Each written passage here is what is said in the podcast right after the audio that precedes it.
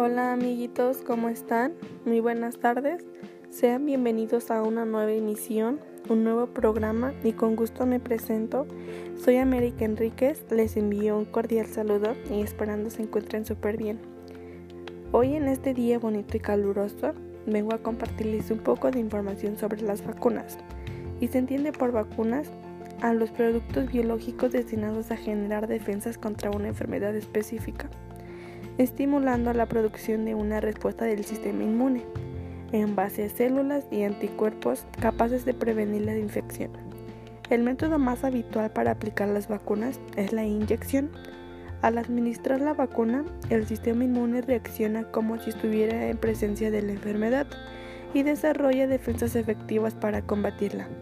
Para que la respuesta inmunológica funcione a plenitud, la vacuna debe de ser colocada oportunamente antes de que se produzca la exposición natural de la persona al microorganismo. E incluso las enfermedades que se pueden prevenir con estas medidas pueden ser muy mortales, especialmente para los bebés y niños pequeños. Por ejemplo, la viruela fue erradicada globalmente en 1977. La mortalidad mundial por sarampión se ha, se ha reducido en 74%. ¿Qué pasa si no nos vacunamos? Qué gran pregunta. En el caso de no vacunarnos, si tenemos contacto con el microorganismo causante de la infección, podemos tener enfermedad. Algunas de estas enfermedades pueden producir complicaciones importantes o incluso llegar a la muerte.